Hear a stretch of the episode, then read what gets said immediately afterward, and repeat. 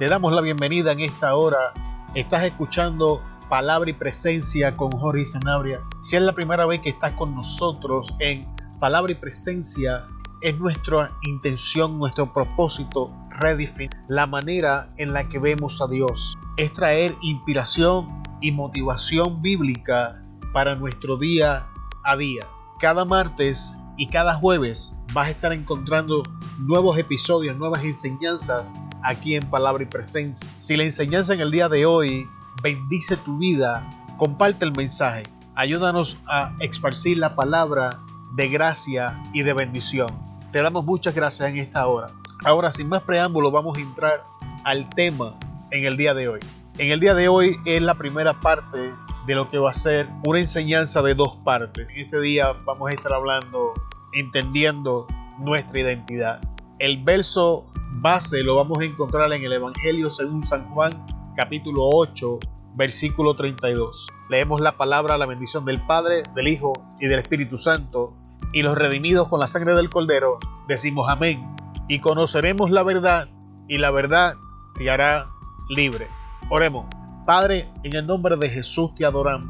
Damos gloria, honra, alabanza y adoración a ti, porque es tuya, Señor. Antes de iniciar la enseñanza en este día, confesamos, Dios, que nada podemos, que nada somos, que nada tenemos sin ti. Que la palabra que va a salir de mis labios en esta hora sea inspirada por tu Espíritu Santo, Señor. Sea palabra tuya y no de hombre, Dios. Sea palabra de sabiduría, palabra de ciencia, de revelación, Dios. Palabra que disipe las mentiras del enemigo. Palabra que clarifique los engaños del adversario. Palabra que arroje luz sobre el área donde están tinieblas en nuestras vidas. Espíritu Santo, toma control. Y una vez más, Señor, te damos la gloria porque es tuya. En el nombre de Jesús. Amén. Si usted se da cuenta en los días que estamos viviendo, cuando conocemos a una persona y le preguntamos por su nombre, si esta persona tiene un título de alguna clase, es totalmente común en los días de hoy presentar su título primero y su nombre después. Supongamos, apliquemos este concepto con mi apellido para que entienda lo que le quiero decir. Yo soy el abogado Sanabria, el licenciado Sanabria, el juez Sanabria, el fiscal Sanabria, el traductor Sanabria, el maestro Sanabria, el pastor, el apóstol, el evangelista y sucesivamente y continuamente las personas tienen la tendencia de poner los títulos primero y su nombre después. Y la razón por la que mencioné apóstol, evangelista, pastor, es porque la iglesia inconscientemente ha estado adoptando esta práctica.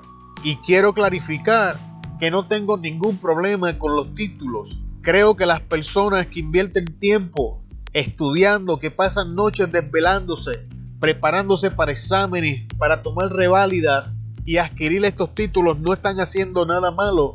Los títulos en sí mismos no son malos, son las intenciones detrás del título. Lo que quiero decir con esto es que en la sociedad en la que estamos viviendo, las personas obtienen su identidad de las cosas que practican, de las cosas que hacen. Por eso cuando tú le preguntas a una persona quién eres, te da primero el título. Y haciendo uso del ejemplo anteriormente, esto se escucha bien cuando tú eres abogado, eres, eres licenciado, eres fiscal, eres doctor, eres maestro, eres evangelista, eres pastor, eres apóstol. Pero ¿qué sucede cuando tu título es como sigue? Yo soy el alcohólico fulano de tal, soy el drogadicto fulano de tal, soy la prostituta fulana de tal, soy el abusador fulano de tal, soy el esposo maltratante fulano de tal. ¿Qué sucede si tú intentas adquirir tu identidad de un título como los últimos que mencioné? Es por esa razón que la iglesia lavada con la sangre de Jesús no obtiene su identidad de los títulos, no obtiene identidad por las cosas que hacemos. Una de las trampas del diablo en los tiempos que estamos viviendo es mezclar tus acciones con quién eres. Y si tú adoptas esta práctica, entonces algo que es extraño, algo que no pertenece a ti podría permanecer en tu vida porque tú lo adoptas como parte de tu identidad. Y volvemos al ejemplo. Una persona que lucha contra el alcoholismo y se convirtió a Jesucristo, ya no puede llamarse a sí mismo alcohólico. Jesús lo lavó con su sangre, Jesús lo hizo limpio y desde ese momento en adelante ya esta persona no debería referirse a sí mismo como el alcohólico o como el adicto o como cualquier otra práctica con la que estemos luchando. Porque si tú entremezclas tu práctica pecaminosa con tu identidad, te va a ser casi imposible superar esta práctica con la que vienes luchando. Y una de las razones por, por lo que la gente acepta o las personas aceptan este tipo de conceptos es porque cambiar patrones es extremadamente, toma una considerable cantidad de tiempo, toma una considerable cantidad de esfuerzo, toma una cantidad de fracasos. En mi caso yo me levanté para volver a caer por 13 años luchando con la drogadicción en mi vida al punto de que la sociedad ya decía que yo moría adicto y yo mismo en un punto comencé a aceptar esa realidad, a, creer esa mentira y a convertirla en mi verdad. Ahora, desde la perspectiva divina, hay una gran diferencia entre quién eres y lo que haces. Es por esta razón que desde la perspectiva divina, Dios te puede amar y rechazar tu pecado. Dios te puede aceptar a ti mientras te rechaza tu práctica pecaminosa. Porque desde la perspectiva divina hay una separación entre el individuo y su pecado. El pecado y la persona que lo practica no son una misma cosa, que es lo que el diablo quiere que creamos. Ahora, tomando el verso base de este día y aplicándolo al concepto que estamos hablando, en Juan 8:32 Jesús decía, y conocerás la verdad, y la verdad te hará libre. Cuando en la Biblia tú escuchas la palabra conocer, esta palabra habla de intimidad. Sin embargo, esta palabra solamente es posible entre aquellos que comparten algún tipo de relación. Que esta promesa bíblica en Juan 8:32 solamente está disponible y es posible para aquellos que tienen una relación con Jesús. Y conocer en la Biblia se refiere al acto sexual o al acto conyugal entre el esposo y la esposa, donde ya no son dos, sino que se vuelven un solo cuerpo mediante el coito. Lo que quiero decir con esto, y esto es importante, es que tenemos que llegar a una relación con la verdad bíblica hasta que la verdad bíblica se vuelva una con nosotros. Por eso era que Jesús cuando, les, cuando le hablaba a sus discípulos no les decía simplemente lee la Biblia, le decía escudriña la escritura, porque en ella les parece que encontrarán la vida eterna. Y cuando usted busca la definición de escudriñar, significa estudiar y profundizar en algo hasta que tú entiendes todos los mecanismos internos. Jesús le estaba diciendo a sus discípulos, toma la palabra y hazla pedazos hasta que la puedas entender. No se trata de la cantidad de Biblia que lees al día, se trata de la cantidad de palabras que tú comprendes en un día. Porque una vez tú la entiendes, esa verdad ahora se vuelve en la herramienta que te va a hacer libre. Esa verdad se vuelve la lumbrera en tu camino. Esa verdad se vuelve la medicina que tú necesitas. Esa verdad ahora abre nuevas posibilidades que antes no existían. Pero si simplemente lees la palabra, la pasas por encima, te mantienes en una relación superficial y no puedes entrar en esa intimidad donde la palabra entonces se funciona contigo.